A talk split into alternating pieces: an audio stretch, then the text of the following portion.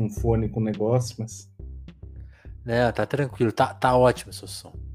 Vou começar aqui a gravação então. A gente tá transmitindo ao vivo, mas agora ao vivo e para gravação do, do que vai virar podcast, né?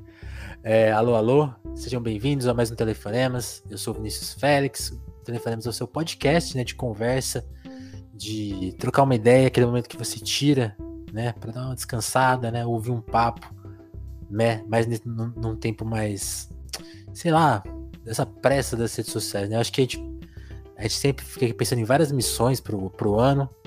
E ontem eu tava tendo, lendo algumas coisas e fiquei pensando, pô, a gente, a gente, tem que reassumir uma missão que a gente já teve aqui no telefone, mas a gente deixou de lado. Que é de assumir essa questão de querer quebrar essa loucura da timeline, né? Esse tempo muito curto, tudo é curto. Mesmo textos longos você vê meio que flashes. Então, tipo, tirei um tempo para aqui conhecer a pessoa que a gente trouxe, porque a gente sempre traz com muito carinho as pessoas aqui para vocês conhecerem elas, as, a vida delas, as ideias dela e por aí vai. Hoje o convidado é o Lucas Vilauta. Lucas, seja muito bem-vindo. O Lucas eu, eu, ia apresentar como coordenador do Instituto Vladimir Zog, mas eu vou, pô, não, eu já mudei de cargo.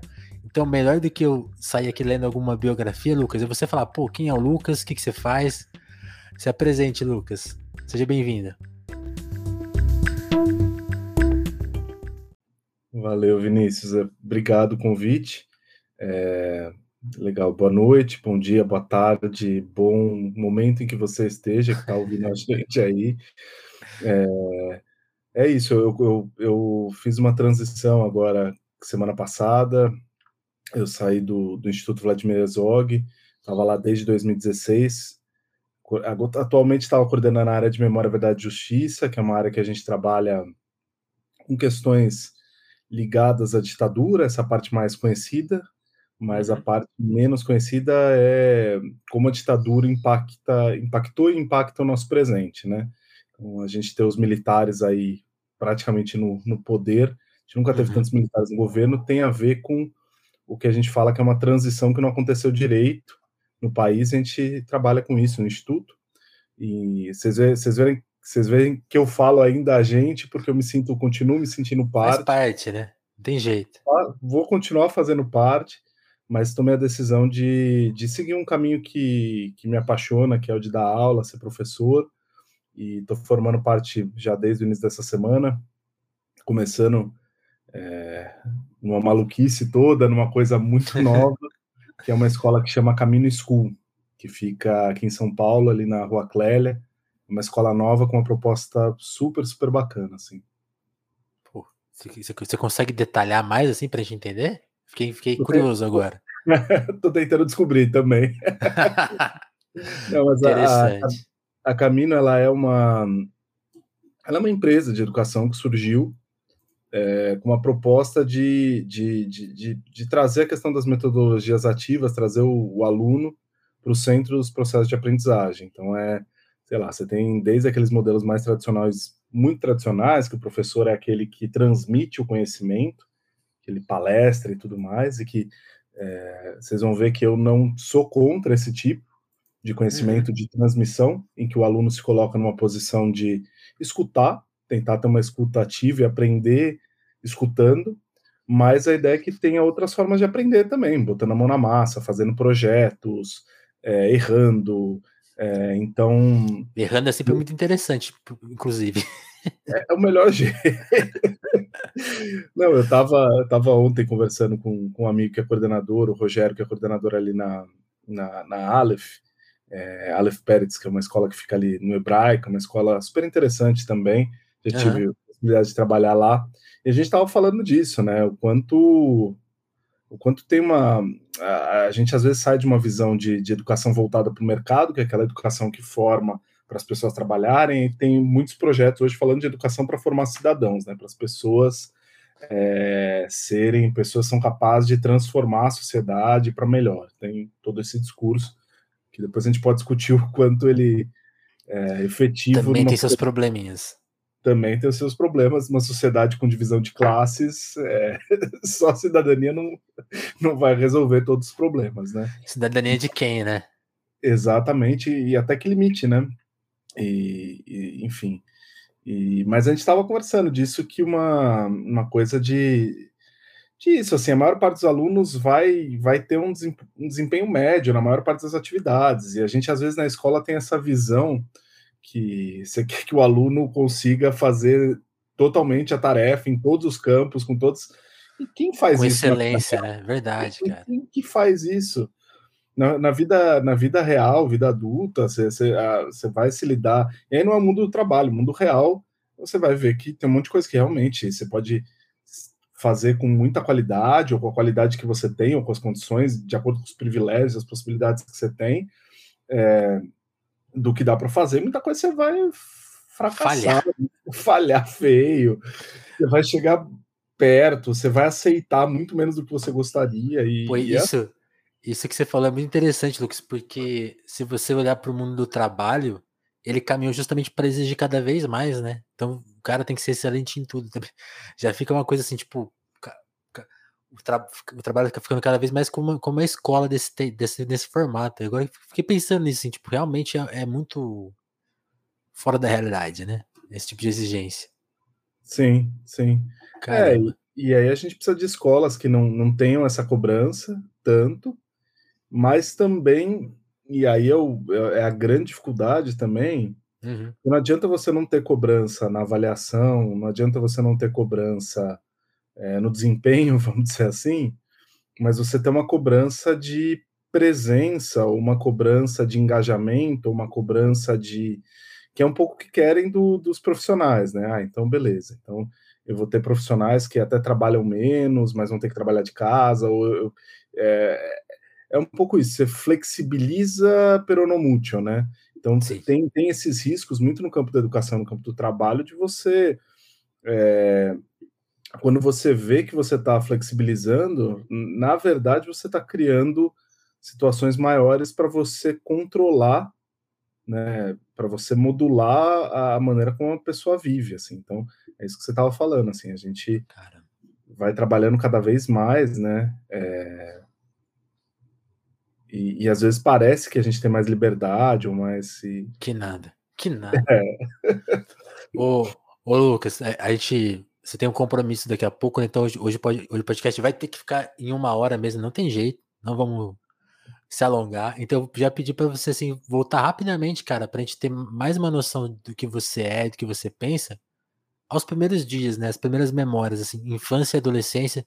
Você sempre já foi um cara legado a, a esse pensamento que você tem hoje, né? O crítico, pensar em informação, né? Pensar nessas áreas de, de, atuação, mesmo a ideia de ser, de ser professor, ou você tinha outras ideias? Qual, qual, qual, a sua, qual a sua lembrança das suas primeiras ideias, assim? Nossa, difícil isso. Putz, eu, eu, sou muito grato. A, a gente fala muito de, de amigos e de, de familiares, né? Eu sou muito grato uhum. aos meus pais. As lembranças que eu tenho são de sempre estar nesse lugar de. Putz, tem uma série de problemas, depois a gente pode falar disso, mas eu, eu acho que essa descrição é boa, de, de, sujeito, de alguma pessoa que pode pensar, pode falar o que pensa, pode falar o que sente. É, sempre nesse lugar, assim. E tanto intelectualmente quanto emocionalmente. Então, se eu agradeço certo. muito aos meus pais, é por ter tido essa experiência muito de de, de abertura, de escuta e de, de, de, Meus pais não eram, sei lá, você, às vezes pensa uma pessoa que vai ter um pensamento crítico, uma pessoa que, que nasce naquela família que, é, que lê pra caramba, que tem é, essa formação meio padrão, né? Isso Sim. foi até um, um, ensino muito bom para mim, assim. Eu fui começar a ler muito tarde, eu fui começar, eu faço filosofia, eu escrevo, publiquei alguns livros, eu eu me considero uma pessoa que estou pensando, estou produzindo a minha maneira reflexões eu acho legais, que tem contribuições para pensar o que a gente está vivendo e estou trabalhando também com base nisso que eu penso, nisso, nas Sim. atuações e tal. Então, eu acho que eu tive uma formação muito boa e, e eu sou muito grato a, a, a entender e perceber que essa formação não vem por uma, putz, não é uma pessoa que ah, você não vai ver televisão até certa idade, ou você não vai, ou você vai ler tantos livros. Eu comecei a ler tarde pra caramba. É... Você, você é da geração formada pela televisão? Ah, não. Não? Não. Não, eu não, eu não, eu não sou, eu sou jovem, mas assim, não a, a TV não tinha tanto papel assim. Eu, eu a, a, minha lembrança não é grande assim. Eu lembro muito de desenhos, é... mas eu era eu era eu sou de uma geração ainda que o brincar é muito presente, né? Então eu lembro da minha infância muito muito presente eu passar horas e horas com os bonequinhos. A gente não, não tinha muito dinheiro para comprar aqueles bonecos caros, mas sempre tinha um monte de uhum. bonequinho. Tinha um, às vezes, que era mais caro, um monte de bonequinho de 1,99. Tinha aquelas lojas de 1,99. Você fazia um mix, né? Eu, eu, eu, lembro de brincar assim também. Tipo, você juntava personagens improváveis, porque é os que você tinha. Exato, não... não tinha. Eu, por exemplo, eu, por exemplo, não tinha todos os Power Rangers, então os Power Rangers dialogavam com personagens que não eram do mundo do Mas isso, isso, isso ah, para mim, me obrigava a inventar história, né? Eu acho que isso é. também foi uma coisa muito legal que, que eu fico preocupado dessa galera que está muito no YouTube, da criançada. Eu tenho meu enteado, tá com, com 11 anos agora, certo. e eu fico um pouco preocupado com isso, assim. Eu, eu acho que é isso, tem vários caminhos para ir formando um pensamento, é, para ir formando uma pessoa, né? Mas eu acho que a coisa da criatividade ela fica muito tolhida quando você fica muito na tela com tudo sendo dado, né? Então, eu, eu, não sou absolutamente contra a tecnologia, tecnofóbico, muito pelo contrário, mas eu, eu quando pego e vou resgatar essas, essas, infâncias, essas memórias da infância, eu lembro e falo, putz, se hoje eu escrevo literatura, foi porque eu ficava fabulando com bonequinho. E porque os bonequinhos não eram todos tudo certo, sabe? Sim. Na, no, no, na, no YouTube acho que o erro é esse, sabe? Os bonequinhos vêm, os Power Rangers vêm completo. Vem completo. É muito louco isso. Nossa, eu, eu, eu também fico às vezes angustiado com isso, assim, porque é uma coisa muito difícil até de combater, né? Porque, é, como muitas outras coisas, tá, tá já quase como dado. Ah, é isso, né? E isso é muito complicado mesmo. Mas ainda, ainda falando da sua infância, você, você falando, você se graduou em filosofia. Quando que a filosofia apareceu também. Recentemente a gente teve um filósofo que o Vini também, e ele, teve, e ele explicou pra gente esse momento de chegar para a família e falar: então, família, vou fazer filosofia. E as pessoas ficam meio, caramba, não, não vai por aí. Como que foi para você? Ah, é que eu fiz música antes. Eu ah, comecei. Ah, eu fiz música, eu fiz com, com. Que também não é um caminho muito. Não, não. E meu pai, meu pai de uma maneira muito acertada. Ele falou: eh, ele falou: tá, você vai fazer, mas você vai ter que trabalhar, você vai ter que se virar. Então tá, você faz a sua escolha. Ele, ele tinha, ele tinha. Minha mãe era mais receptiva, meu pai tinha uma hum. preocupação muito grande pela história dele. De... Eles trabalhavam com o que o, o trabalho? Só para gente saber. Pai, meu pai se formou em administração e economia. Os dois são de Piracicaba, vieram para São Paulo, é, vieram tentar a vida, fazer a, a, a trajetória deles uma vida bem mais simples, né? Então eu, eu tive o privilégio de cre crescer com muitos privilégios que eles não tiveram. É, e minha mãe começou trabalhando como, como secretária e começou aos poucos a ir aprendendo as funções de administração, de gerência, e hoje ela trabalha gerenciando o escritório de advocacia e, oh. e também fez letras, fez, é, fez pós, enfim, e meu pai também, então foi, foi legal também que eles Demais. estudaram é, e, mas quando foi isso, quando eu, quando eu tinha 17, que eu decidi fazer música, teve essa, essa questão de, de, tá, mas você vai ter que se virar. E aí eu comecei já com 17 anos dando aula de violão, o que foi uma experiência muito boa, porque desde os 17 eu venho dando aula, venho fazendo pesquisa, venho dando oficina, venho tendo trabalho e não paro. Eu sempre estou com dois, três empregos é, isso é muito bom, assim, porque também eu, aprendi essa coisa de não, não, ficar muito parado. Legal. E, e, e, aí foi isso, assim, mas aí eu fui fazer faculdade de música, eu estudava pra caramba violão, fazer faculdade de violão erudito, eu passei ali na, na Unesp. Você toca? Você gosta de tocar? Putz, eu, eu, eu gosto, mas eu consigo ter pouco tempo, assim, virou um hobby. Eu, Entendi de uma coisa de que eu tocava para passar numa faculdade de violão erudito, que eu tocava e horas tocando. Agora. Mas, tudo bem, lá, tudo bem. Né? E aí foi. E aí, sei lá, na faculdade teve uma época que é, para quem, quem faz quem faz instrumentista é muito difícil a carreira, muito, muito difícil. É, porque você vê seu caminho de dar aula, tocar, e você tem que ser muito bom no que você faz. E eu não era tão bom assim. E eu, eu me via, assim, pro parâmetro do que eu queria tocar, do que eu queria fazer e tudo mais, eu via que eu não ia chegar lá. E aí, putz. E aí eu começava a olhar, isso foi causando um sofrimento para mim, sabe? O que, que eu é. também que eu ia ter que abrir mão na minha vida para ficar. te perguntar justamente isso, porque essa sua percepção ela é muito inteligente e muito difícil, né? Porque é, é, é uma coisa difícil de admitir, né? Putz, mas importante, né? Porque é, é isso. Você olha, você olha, eu, eu, sou apaixonado por música. Sempre uhum. que eu posso, eu pego algo para trabalhar com música porque eu amo e estou sempre ouvindo música e, e, mas mas era isso assim eu, eu tocava violão e via as, os, os violonistas que, eu, que tocavam que eu admirava eu falava gente eu preciso de mais 10 anos estudando 10 horas por dia para tocar assim eles, eles começaram eles começaram com 8, 9 anos eu comecei com 15 então não vai ter como sabe é muito tempo é é, e é muito tempo da vida né e aí veio uma tendinite é, de muito esforço, porque tem tendinite, eu tive uma tendinite na vida por falta de técnica, por, por não estudar direito, muita posição, né? mas essa foi por muito esforço. E aí foi uma coisa meio, você não vai poder tocar, eu não estava conseguindo mexer a mão, e aí eu Caramba. comecei a, a abrir espaço para outras coisas. E aí foi que entrou um pouco mais a filosofia. Eu já gostava de ler, e, e, na real eu fui fazer filosofia. Eu já fazia nessa época algumas matérias na USP como intercambista da, da parte de letras, porque eu gostava de escrever, gostava de literatura, gosto. Certo. E aí, como eu vi que eu gostava muito, eu falei, gente, se eu for fazer letras, eu já estava decidindo que ia sair de música. Eu falei, se eu for fazer letras, eu tô lascado, porque eu vou perder minha paixão. Então eu tinha o um discurso que hoje eu, eu, não, eu não mantenho esse discurso, mas eu acho que é uma bo, um bom aviso de não faça uma faculdade de algo que você gosta muito. Se vai for estragar. algum campus, vai estragar o gosto porque e é, é isso, assim, a escrita, por exemplo, é a paixão para mim. E eu guardo, eu guardo um lugarzinho especial para escrita, porque eu sei que se eu trabalhasse com escrita, nossa, gente.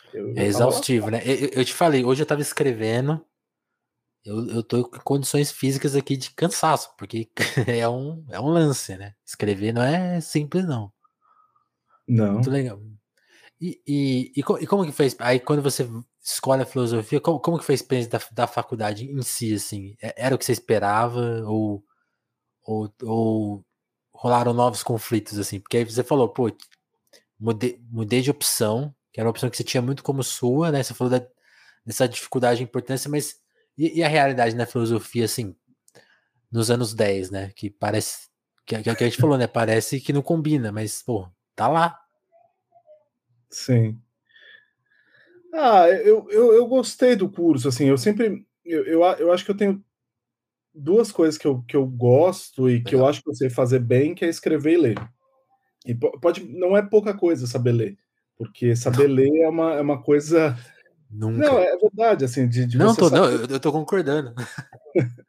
não, e, e, eu tive um, um, professor que eu, que eu estudei quando eu fazia teatro, quando eu era adolescente, depois eu fui estudar leitura com ele, leitura criativa, é o Jorge Lescano, que, que já faleceu, e ensinou métodos de leitura para mim, para outras pessoas que, que tem a ver com você, sei lá, conseguir ler um Borges, um Guimarães Rosa, alguns textos que são mais intrincados para você conseguir, é, não é compreender, mas compreender e sentir e tudo mais. Então, você criar maneiras de ler um texto como esses exige um, um, um esforço, exige uma maneira de, de ler, né? Tem milhares de maneiras de ler mas eu acho que a leitura também é uma, uma arte, uma técnica, assim, que a gente aprende, a gente acaba.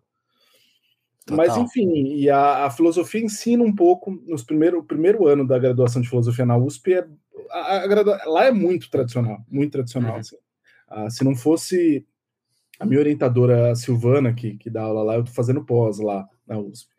E, e, ela, ela é uma das poucas que trabalha filosofia assim, do século XX tem, sei lá, tem o, o tem o Homero, mas a, a maior parte da, do pessoal não entrou numa filosofia século XX, assim, então ainda a ideia está sendo pensada muito os autores e conseguir ler autores clássicos. Clássico part... mesmo, né? Que louco. Não sabia é. disso, não. Eu achei que era mais.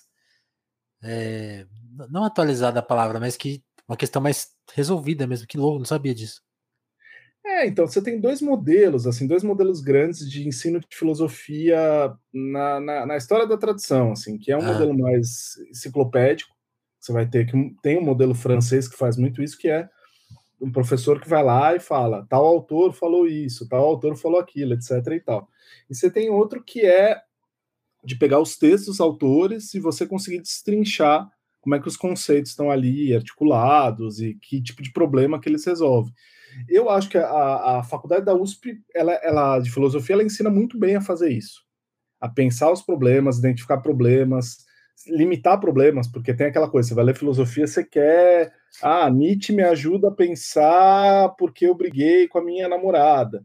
Ah, legal, tem, tem essa dimensão da leitura de filosofia, mas quando você vai ver, tem uma coisa muito mais sistemática, tem uma coisa muito mais objetiva nos tipos de problema que a filosofia está colocando e os conceitos que ela cria para lidar com esses problemas. E a faculdade, é, a USP, ensina métodos de leitura para trabalhar com problemas e conceitos muito bons, mas não toca alguns problemas, passa longe de vários problemas que são urgentes para o nosso presente.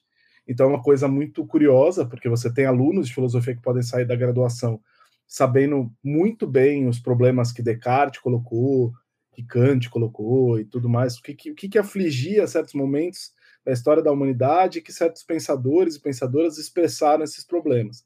A pessoa sabe muito bem isso, mas não tem repertório, não, não teve leitura e não se debruçou sobre pro hoje. Pro hoje. Isso eu Caramba. acho que é uma falha assim, enfim. É, não, porque aí é, pare, parece que o conhecimento técnico, né, traria justamente essa parte do hoje, mas tem um vácuo aí, realmente, né? E, e, e, você preencheu ele de que forma você sente, assim?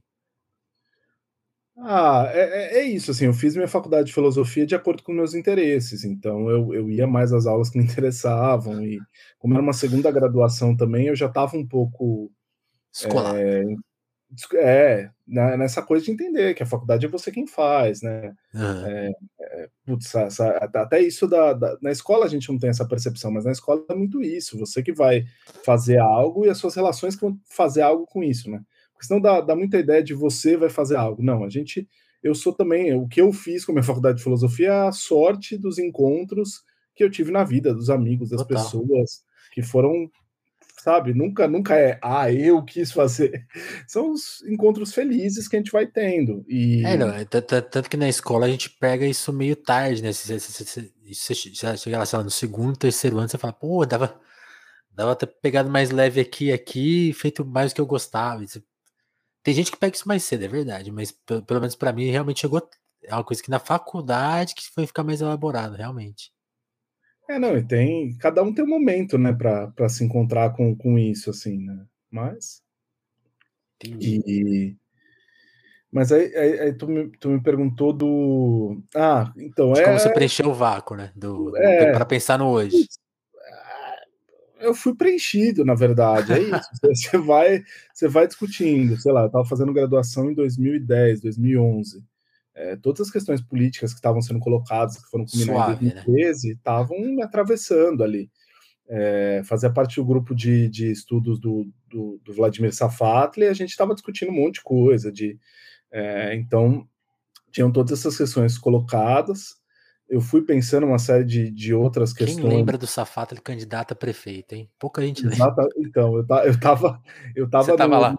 Eu tava lá quando a, inclusive, quando ele comentou com a gente, a gente conversou o que, que aconteceu e como é que escantearam ele. Que foi feio o que aconteceu ali. Mas é isso, né? Faz parte das construções políticas internas de um, de um partido. É uma, uma briga. Até dentro dos partidos é uma, uma briga de forças, né? Sim. E a gente estava lá e, e, pensando todas essas coisas. Então a gente estava atravessado por, por, esses, por esses problemas e, e fui e fui sendo atravessado por outros também. Eu escrevo, sei lá, eu escrevo uma filosofia macumbeira que tem a ver com a minha prática no terreiro e que tem a ver com a minha vida espiritual. Então não foi eu decidi que agora eu vou ler ou vou uhum. escrever sobre espiritualidade. Não. É, fui sendo atravessado por isso na minha vida e eu fui trabalhar filosofia a partir disso. E a mesma coisa que eu trabalho com filosofia da informação, no doutorado, que foi a mesma coisa, foi algo que eu fui descobrindo. Você vai falar, ah, o Lucas era o cara que trabalhava com programação e, e que conhecia de tecnologia digital, não. tô, tô correndo atrás agora, porque fui me encontrando com as coisas na vida que, que me forçaram a, me levaram a pensar e refletir sobre essas coisas, sabe? Quando, quando você fala da, da, questão da filosofia macumbeira, eu fico pensando numa coisa que você falou agora há pouco, né? De quanto o conhecimento da faculdade está atrelado ao passado, né? E aí, ao, a, em questão de lugar, também muito a Europa, né? Com um pensamento super embranquecido, assim. Como que isso dialoga com justamente essa filosofia macumbeira, assim, e a questão de espiritualidade que tem a ver com o Brasil, né? Que tem, que tem a ver com, a, com parte da história que não foi para a faculdade, né? Ou parte da filosofia que ainda não, não foi assimilada, né? Mesmo a questão, uma coisa que o Vini me apontou na conversa que eu tive com ele, né? Ele, ele que também estudou filosofia. Qual que é a, a, a, origem da filosofia, né? Porque é mesmo europeia, né? É mesmo lá o, o, grego, né? Pô, tem, tem, tem seus, essa versão tem seus limites, né? Como que você encara essa, essa parte? Tá. Ah, eu acho que assim, isso que a gente chama de filosofia, hum. ela nasce na Grécia, tem uma origem grega, ou tem uma origem africana no sentido do que o Renato Nogueira trabalha, que você, você vai olhar em outros países africanos que já estavam trabalhando questões filosóficas dessa maneira, de, de pensar problemas específicos, trabalhar com conceitos. Que eu acho que isso que a filosofia faz muito. Mas você tem outras formas de pensamento que hoje a gente pode reivindicar como filosóficas. Então, certo. a própria noção do que é a filosofia ela mudou. Então, quando eu falo de filosofia macumbeira, é, não é, por exemplo, é, o que eu escrevo de filosofia macumbeira não é uma filosofia que coloca problemas e, e fornece conceitos. Para mim, o que eu fui vendo, por exemplo, é que a cosmovisão dos orixás que a gente tem nas práticas de terreiro, das quais uhum. eu participo, elas são uma maneira de conceber o mundo e que tem uma filosofia. É uma filosofia que coloca problemas. A Exu vem resolver algum problema lógico, epistemológico? Não. A gente pode colocar ele em diálogo. Ah, legal, a tradição ocidental. Então, uma coisa que eu sempre falo, que é a gente ficou. A, é, a gente, o conceito de Exu é tudo que a gente precisava em filosofia há, há uns bons tempos, assim. Por quê? Exu é aquele orixá que ele é o orixá que dá comunicação e que mostra um tipo de comunicação que não é aquele comunica aquela comunicação certa, que a mensagem que sai de um emissor chega num receptor tem que ser garantida por um código. Exu mostra que sempre os dois lados da história vão alterar a mensagem e que a própria mensagem vai alterar tanto o emissor quanto o receptor. Então, uma ideia que isso está presente nos mitos, por exemplo, tem um mito que, que conta que Exu estava puto com dois agricultores que não tinham feito as oferendas para ele, ele decide se vingar. E aí o que, que ele faz? Ele vai é, na, na, na, roça, que ele está ali, passa, os dois estão trabalhando, cada um de um lado, e ele vai com o chapéu vermelho de um lado e preto de outro. E ele passa, transformado em homem, e ele passa, e os agricultores, depois que passa, um fala pro outro: Ah, você viu aquele cara, que cara estranho aquele, parece que eu conheço. Chapéu. Um tá com o chapéu preto, aí o outro fala: Não, aquele que passou com o chapéu vermelho. Não, outro fala, você tá duvidando de mim? Você é meu amigo, eu te conheço desde que eu nasci, eu vi que ele tava com o chapéu preto. Outro fala, não, vermelho. Até que eles brigam e se matam. Cara. E aí eu gosto muito do que o Eduardo Oliveira, que é um desses que pensa filosofia macumbeira, fala. Ele fala, olha, para conhecer Exu você tem que dar a volta toda. E o que que, você, o que, que Exu, já esses mitos que estão na sabedoria popular há muito tempo, o que, que eles estão contando? É, eles estão contando de um conhecimento que é processual. Exu está falando: olha, para você conhecer um objeto, você precisa acompanhar o movimento desse objeto. Ele não é só uma das faces que você vê. Quem foi pensar isso de uma maneira sistemática, por exemplo, na filosofia, foi a fenomenologia, no início do século XX. Aí você vai falar: podia ter ido conhecer Exu.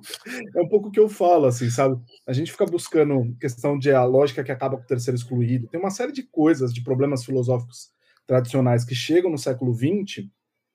Que já estavam resolvidos que já estavam pensados, já estavam praticados de outra maneira nos terreiros, na, nas práticas de culto ao orixá, nas práticas de culto. Ou seja, se Hegel fosse brasileiro, estava resolvido. Ah, se Hegel fosse brasileiro, ele não tinha escrito as coisas que ele escreveu. não tinha. É, eu gosto muito do, do Catatal, que é um livro do, do Leminski, que ele escreve. É. Ele supõe uma viagem que o, que, o, que o Descartes vai fazer com o Nassau, e que, que, a princípio poderia ter essa possibilidade de ele ter vindo para o Brasil. E aí fica pensando o que, que teria acontecido se Descartes tivesse vindo para o Brasil.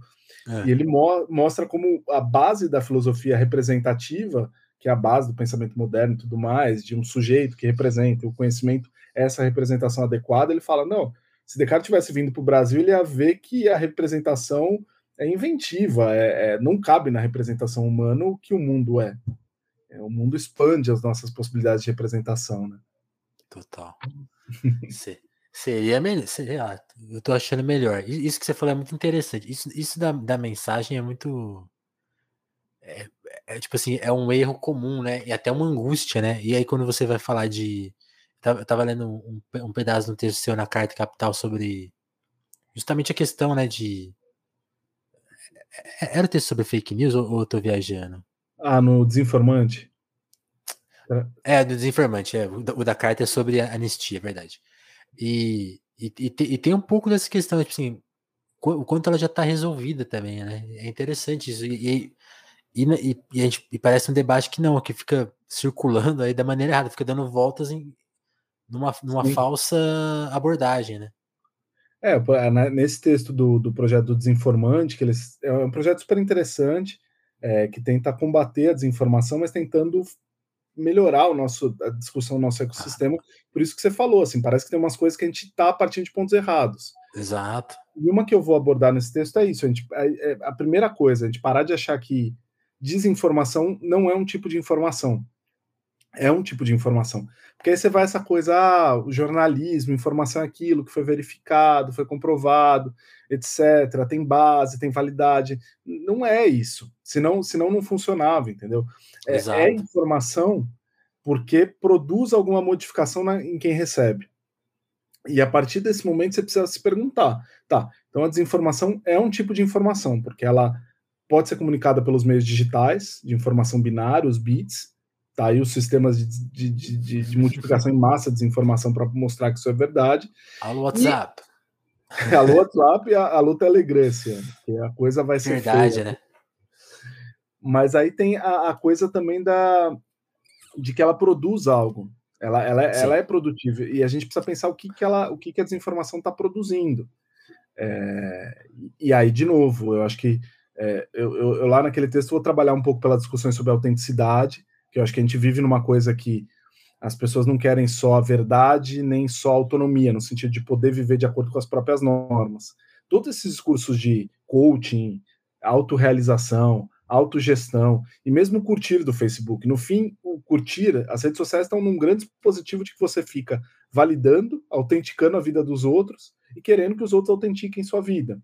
Achei legal isso que você falou no início do programa, do tipo, não, a, a, lógica da rede social é eu preciso ver 30 segundos para saber se eu dou like Tudo. ou não dou like. Não, e, e, sabe o que é interessante que você falou, Lucas? Eu, eu, é muito legal porque a gente está sempre aqui discutindo as coisas, mas quando elas são reapresentadas e é, é, é, sei lá, eu sempre fico em choque assim, o quanto é bom, né? Ouvir uma, o, não, não ouvir o que a gente quer ouvir, mas ouvir justamente uma coisa que tá, que tá, sei lá, difícil de ser traduzida, porque vou te contar essa história a missão do Telefonemas é produzir esse tipo de, de, de impressão que você está falando, né? Então, eu trago você aqui, trago pares seus, ou pessoas que você nem faz ideia, você... Eu não, eu não tenho a pretensão que todo mundo vai escutar tudo, mas sei lá, que, eu, que eu conquiste um ouvinte que vá, pô, ah, ele entrevistou o Lucas, o Lucas é filósofo, legal, escutei meia horinha. Aí no outro dia vem um par, então eu fico com essa noção de se tentar criar esse ambiente. E aí é muito louco, porque isso é uma luta quase injusta, né? Porque justamente a gente está confrontando e se vendendo nas redes sociais, que tem o viés de validação que você está comentando. E aí é muito legal, assim, porque por mais que a gente tente construir as coisas, é uma construção difícil. E essa semana eu vi duas pessoas que eu já entrevistei, que eu tentei trazer, tipo assim, para esse debate, e elas se degladiando nas redes sociais, tipo assim, de bloquear e se xingar. E eu falei, caramba, você ver o tamanho da missão, porque pessoas que já tiveram aqui, que já tiveram essa conversa e que tem essa noção elas brigaram, né? Porque a gente tem, isso está tão na gente que tem, tem, tem mais esse, esse fator. E o que você falou é, é, é, é muito, sei lá, me soou como importante, Re, revalidando aqui a minha impressão que a gente tem que tentar escapar disso, né? Porque é meio que um meio que sem saída. Se, se você querer que esse modelo se adeque ao mundo que a gente quer, não vai, não é por aí, né? Não, não é. E tem, eu não lembro quem que estava falando esses dias, eu vi quem que era? falando que mais 20 anos de, de sociedade. Ah, o, eu estava revendo para escrever um, um texto, estava revendo aquele filme Dilema das Redes. E o Jason Lanier, ele que é aquele livro Porque você tem que acabar com as suas redes sociais, que é aquele cara é um figurado assim de uns dread, é um cara incrível. E ele fala, eu, eu achei uma coisa muito engraçada que ele fala, ele fala então todos aqueles caras, mim ele é um dos mais ele e a Susana é, Choboff, que é o da, do, do, capitalismo de vigilância. Não, a Kate O'Neill também tem um pessoal legal, mas ele eu acho que ele é um, é um dos mais safos, porque ele não complexifica muito. Ele não vai, ele não precisa ir para muito longe. Ele fala: olha, a humanidade não vai aguentar mais 20 anos de rede social. Porque a nossa maneira de se relacionar está esgarçando mesmo. E tá mesmo. E tá assim. A galera tá entrando em, em surtos psicológicos e, e, e, com um sofrimento muito grande, porque, porra, imagina o que, que é. Eu nunca consegui na, na rede social ter um tipo de. Acho que foram poucas vezes que eu vivi essa experiência de ficar buscando muito a validação. É, e não que eu acho que isso é ruim, eu acho que isso descamba para coisas muito ruins. Sim. É, mas eu fico imaginando, essa galera que tem muitos seguidores ou que fica nesse debate de rede social, o, o que, que é você estar tá se sentindo avaliado o tempo todo? Você sentir que a sua, o seu estado no mundo ele tá tão em rede, as pessoas ficam fazendo elogio de rede, essa é outra parte ruim de rede. Tem um momento que eu quero me relacionar, eu tô conversando aqui com você, Vinícius, e, e pronto, Acabou. sabe? É, é para a gente poder ter uma conversa aqui, porque a lógica da rede social, não. Eu tô debatendo com você, mas eu tô debatendo para toda a outra rede. Você vai ver os, os, debates nos movimentos sociais, trabalhei no Instituto, vi muito isso, no negócio de direitos humanos. Você vai ver tal pessoa, não vou ficar citando nomes, mas tal pessoa comentou sobre o post de outra pessoa, e pessoas falando sobre o comentário do. É, vira coisa de rede, você pode falar, ah, o debate ficou público. Isso é um lado legal. O debate uhum. ficou de uma maneira mais público. E a gente pode discutir se é, se é um público interessante ou não, mas realmente ele está mais público. É, por outro lado, para sustentar o, o, nível de demanda dessa dinâmica de validação e debate, discussão constante, eu, eu, não sei como essas pessoas fazem, assim, porque eu acho enlouquecedor. É, eu, eu acho que aí, sei lá, o que, o que a gente já viu produzido, talvez sejam dois caminhos, assim. A pessoa que parte para para a cena que a gente viu, por exemplo, agora no nesse caso do Quer dizer, isso é só uma parte da história também. Pra, e aí também a visão. Quando o cara vai na Folha de São Paulo e escreve, por exemplo, sobre racismo reverso, tem a ver com essa coisa de validação. Ele está buscando a validação de, de alguns pares, que uhum. são pessoas questionáveis, mas ele está buscando essa validação porque vai dar uma sustentação justamente de, do cara, sei lá, depois, depois printaram isso, ele está vendendo palestra sobre a ideia dele. Então, a, meio que a missão é um pouco essa. Então, você pode ir por esse caminho, ou pelo caminho que talvez assim, eu, eu não vejo um caminho saudável nesse, nesse. Ou você vai partir para esse caminho, tipo assim, não, eu vou apelar para uma ideia muito radical, e aí no, nesse sentido radical, tô usando o sentido da ruim, que é o sentido errado da palavra, pode ser. Mas o cara, o cara apela para uma coisa louca, vai, sei lá. Todas as palavras que eu tô escolhendo estão erradas. Mas o cara apela para essa ideia zoada, porque vai ter esse respaldo, vai, vai virar dinheiro numa ponta, e tem, acho que o outro, a outra, eu só consigo ver esses dois, esses dois, esses dois cenários. Você fazer isso, né, usar meio que ao seu favor, de uma maneira meio cínica, tipo, ah, isso aí é, é pelo dinheiro mesmo.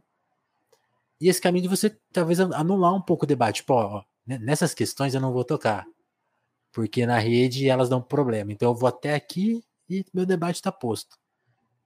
E aí ferrou, né? Porque complexidade e mesmo e, e, aí, e aí acho que uma coisa que eu acho muito louca, porque essa questão de identitarismo, eu vejo algumas pessoas debatendo, pessoas que têm pontos muito interessantes, tipo, ah, é uma questão problemática por isso e por aquilo, que não não estão indo pela, pela, pelo viés racista, mas, tipo assim, é um debate inviabilizado porque nas redes sociais vai dar ruim, porque é muito complexo para as redes sociais hoje, assim, vai, vai, então, tipo assim, de, de novo, beco sem saída, né? Impressionante. É, porque a, a, o modelo da rede social que, que trabalha, isso é uma das coisas que estou tentando investigar. Está na base dos algoritmos da informação digital. Então, os modelos são programados para dar para as pessoas as informações ou para aparecer as informações de acordo com o que ela respondeu. E aí você tem o sim ou não. Não existe você. Meio termo. Exato. E, e, aí é muito louco, porque até o invalidar, o comentar, o xingar, vira aspecto de validação. É. Vira validação, vira uma validação oposta, mas da lógica do algoritmo, ele, ele, ele, não, ele, não, ele não sabe o que é bom o que é ruim. Ele sabe o que é relevante e o que não é relevante. Exato. E eu, eu acho que tem um espaço do, do, do, debate público que ficou muito, muito bloqueado com as coisas das redes, porque é, é, é isso que você falou, né? É... Mas eu acho que tem espaço, sabe? Eu, eu acho que tem. Eu, eu, eu acho que é legal a, a galera que propõe cada um a sua maneira a fazer algo dentro da concepção que está propondo com muita consistência. Então, certo. um dos caras que eu vi discutir a questão do identitarismo muito bem foi o Jones Manuel. Eu gosto muito da visão dele. E você vê lá o cara, ele, ele mantém a, a, a lógica dele. É, é engraçado, porque se for ver nas redes sociais, e, e eu vi que você faz isso também. Você, você, por exemplo, você foi postar coisa do TikTok, você foi postar áudio curto, porque é isso que Sim. pega no Instagram. Você tem que usar a lógica da rede, da rede. Total. Mas sem perder a proposta. Eu acho que isso é legal. Por exemplo, o que, que ele faz? Ele, ele, ele pega, você vai ver as redes sociais dele, tem umas fotos dele malhando, tem umas fotos dele fazendo tal coisa. O, o Raul Santiago, que, que, que colega, a gente trabalhou junto lá do Rio, do Papo Reto e tal. Também o Raul faz isso. É, e, e, tem uma lógica até que, que pode ser saudável, assim, você mostrar a rede social, o que é que eu mostro minha vida? Eu mostro minha vida. E vira e mexe, eu vou lá e chamo pro meu vídeo. E aí o cara Sim. sabe que ele sabe que o papel de construção política que ele está fazendo é o canal de vídeo dele. E aí, Sim, aí isso é verdade. Aí eu acho que a coisa pode ficar mais complexa, sabe?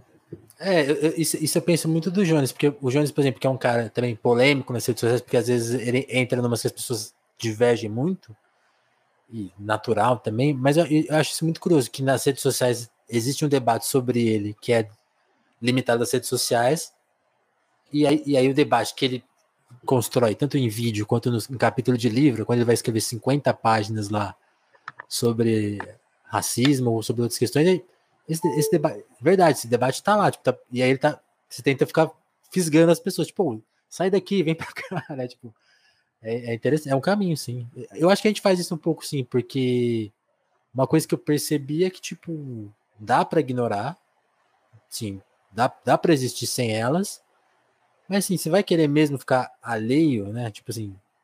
Porque quando, quando esse cara que você citou, eu nunca li, mas eu já vi essa ideia, tipo, não, apaga tudo, sai. Aí, tá, vou fazer o um podcast sem redes, redes sociais. Acho que uma, uma, época, inclusive, pouca gente lembra, a gente não tinha Twitter. Hoje a gente tem Twitter, Instagram, porque algumas pessoas me falaram, pô, faz, porque é importante, né? Tem essa noção também. E, e eu, eu, acho que é. Hoje eu concordo com elas, mas uma das primeiras coisas do telefonema é assim, não vai ter corte, é, não vai ter vídeo, agora tem vídeo, tem corte. Mas, tipo assim, como, como, exigência, tipo, não. E, e, tem um sentido nisso. Acho que a gente não perdeu essa, essa missão, mas eu, eu acho legal, tem um sentido nisso. Tanto que ano passado eu elogiei o Mano Brown justamente por isso, fazer um podcast, um cara da proporção dele, do tamanho dele, que não apela pro vídeo e pro corte, ele exige, escute tudo. Porque. Até porque áudio não viraliza, mas tipo assim, se ele fizesse em vídeo e fizesse no YouTube, sei lá, seria outra coisa, por exemplo. Então é, é interessante. Caminhos, né? É o que você falou, realmente. Eu falei aqui que tinha dois, mas você tá, tá certo e eu concordo com você. Existem, existem mais, é lógico que existe mais. Não, mas na, eu, eu, concordo com você. Eu, eu, acho que da questão das redes sociais, no, no sentido mais rede social mesmo. Uhum. Restrita-se, né? Verdade. Porque se você for ver o YouTube também, essa coisa da, da dinâmica das redes, ele funciona assim. É por sim, por não. E eu concordo com você. Eu acho que a, as redes nos dão esses dois caminhos. A gente pode tentar correr na paralela, sabe? Mas eu acho o espaço das redes sociais, porque a gente entra numa discussão de regulação. Eu, eu acho o espaço da rede social muito, muito, muito pernicioso, muito ruim. A maneira como está dado, os dispositivos. Tem uma pesquisadora que chama Rose Van Dyck, que ela faz, a, ela faz uma história da cultura da conectividade, que é muito uhum. legal o livro dela. E ela vai mostrar como foram surgindo cada um desses botões e dispositivos e, e default, ele, eles são uma maneira, interfaces, uma maneira de você controlar como as pessoas podem se, comport, se comportar. Isso e, é... e, e Lucas, eu não, não conhecia isso, fiquei curioso. Vê se, vê se faz sentido. Eu, eu vejo é. que essa, essa coisa da, da interface, ó, tá na mão, caramba. Tava trabalhando La com ele. La cultura da conectividade. Tá certo a pronúncia? É. Mas sabe, que eu sabe que eu, eu, vejo esse debate que você, essa, essa resumo que você fez da obra dela, numa coisa que eu tava pensando esses dias que assim, é, por exemplo, filme, né? Filmes, obras culturais em geral. A gente terminou o ano de 2021, eu, eu fiz uma lista de melhores discos, assim, fiquei pensando, pô, alguns discos aqui foram discutidos pela, nas redes sociais, né, usando como parâmetro, alguns passaram assim, batido. E é muito louco isso. Aí, e aí foi mais louco porque no final do ano a Netflix lançou um filme que virou grande debate, um filme que todo mundo viu, porque eu fiquei com essa sensação, tem um botão como um like, assim, tipo assim, ah, esse filme todo mundo pode ver, então ele monopoliza um pouco o debate e as atenções. E tem toda uma gama de filmes e de cultura, e, e se você for analisar profundamente, isso acontece com música, então, tipo assim, além desse, desse aspecto do até, a, até a parte de conteúdo mesmo tá, também tá sabe aprisionada assim tipo ó todo mundo vai ver o mesmo filme. É esse aqui. Ah mas fala pô mas eu, eu não eu vi vários filmes é, é questão de buscar. É mas tipo assim no, no sei lá na ideia média que está sendo produzida é um filme só né? Não eu tenho muito disco ainda. E as pessoas me perguntam quando eu falo de disco o livro que eu tenho um monte tem alguns é, aí, tô falo, vendo. eu falo um pouco porque eu, eu acho eu que. estou escondido aqui. Tem, tem, tem acontecido muito isso, Vinícius, que, que é uma coisa assim. O Spotify ele não fazia sugestões tão fortes. Ele começou a fazer uns dispositivos de playlist, agora começa a aparecer no, no seu cabeçalho, ele começa a fazer sugestões. O YouTube sempre trabalhou. No início ele não trabalhava com isso. É legal você recuperar a história das redes sociais. Você pegar Pinterest Sim. ou no Flickr, é, YouTube, eles não tinham esse sistema de sugestão. Eles foram vendo que eles utilizavam. Eram impessoais no começo, né? É, é era impessoal. Era uma rede, era, era uma rede social. Porque o, o algoritmo ele não estava ali para funcionar de uma maneira a dirigir te fazer permanecer mais tempo. Você vai permanecer tempo se você achar conteúdo que te interessa. O YouTube era assim no início, você tinha que buscar vídeo. Hoje eu acho bizarro que no YouTube, e aí eu faço um, um uma auto eu, olho para mim como termômetro uma autocrítica que é, é para mim é muito reveladora. Eu não consigo buscar coisa no YouTube. Sei lá, às vezes eu vou almoçar, vou ver um vídeo, eu vou no que está me indicando, tá. ou no que mais ou menos eu já conheço, porque a coisa ficou tão tão entuchada, porque sei lá, você vai, você vai buscar um vídeo de temática X, vai aparecer os que você já conhece ou depois de três vídeos vai aparecer o que você conhece, entendeu? Então a possibilidade de você encontrar algo que você não que não está dentro da, da perfilização do seu perfil é muito pequena, ao mesmo tempo em que vai se uniformizando. É, é, é um efeito paradoxal, porque ao mesmo tempo você tem um acesso a um conteúdo que nunca as pessoas tiveram antes, porque sei lá, Sim. eu posso ver vídeo de produção de vários países com Netflix. Quando que eu ia ver vídeo, sabe, filme no MUBI, filmes que você tinha que esperar uhum. festival de cinema e tal. Mas paradoxalmente, ao mesmo tempo, você vai encolhendo o espaço de a, a, o espaço a partilha do sensível, o espaço sensível no qual os gostos vão sendo disputados. E, e aí por isso que eu falo, a gente não vai ver acontecer. Certos livros vão começar a sumir. Você vai ter mais dificuldade de achar certo livro. É, sei lá, eu tenho, eu gosto muito de literatura latino-americana. Tem livros que eu tenho aqui da literatura mais radical dos anos 60, 70 que você não acha. Você não acha em livraria, você não acha em sebo, você não acha em site. Você vai achar ali no sebinho em Buenos Aires, se você quiser procurar, o sebo no México. E, e, e, a gente, a internet podia ser o contrário. Podia estar disponibilizando. Sei lá, tem uns sites russos que você acha muita coisa. E a gente tem que bater palma para os caras. Eu, eu comecei vai... a me aventurar nisso recentemente, é, é lindo. Não, é incrível, é incrível. Tem um aparelhinho de TV que, que tem filme, e aí você começa a falar, putz, eles têm tudo que passou em Cannes, tudo que tem é, desses piratão, né, que, que eu comecei a ver e não tenho. mas, mas, isso, me dá eu assino tudo, eu assino Mubi, tudo certo, não, tudo certo aqui. Porque é, eu falo do disco, cara, a gente, a gente some, some, certos tipos de música começam a sumir, você vai criando certos nichos e outros discos, outras coisas vão começando a, a, a, a desaparecer, assim. E, e, o gosto, eu acho que não está nesse momento, porque está no momento que tem muita gente subindo coisa. mas já tem coisa que você não encontra. Eu acho que o campo mais que você mais vê isso é o campo de filme hoje. Você vai olhar, eu tenho, eu tenho DVDs também. Tem muito filme que eu tenho DVD que você não, você não, você não, você não sabe onde procurar. Você, você, você não tá no YouTube, porque não tá tudo no YouTube, o YouTube vai tirando, tem uma política de direitos também. Não tá nas plataformas de streaming, porque não interessa para eles. E eram uns filmes assim, sabe? Grandes, e, né? É. E não é, a gente não tá falando de filme muito desconhecido, não. A gente tá falando de filmes que. É, história. É, é, não, sei lá, esses, esses dias, Ser e Ter é um filme que a minha, minha companheira me falou, tava começando a escola, falou: não, esse filme você precisa ver. E a gente foi atrás, a gente só achou é, no YouTube uma versão muito ruim, pixelada e tudo mais. Então, aí você fala, eu, é, e ela falou: eu tinha esse DVD. Ou ela tinha, ela deu de presente, enfim. E aí você fala, putz, será mesmo que você tinha que ter se livrado desse DVD? será que você acha? O trampo todo que você precisa ir para achar numa plataforma de torrent, para sei lá. É muito, é muito, é muito curioso. Bom, o papo tá bom, mas eu, eu vou respeitar meu combinado com o Lucas. Ele tem trabalho daqui cinco minutos. Né? Mas eu não é, trabalho, não, é, é reunião do reunião. terreiro. Ah, reunião. Ah, tudo bem. É do terreiro. Vai ser para falar como vai ser a macumba esse ano. Legal. Importante. E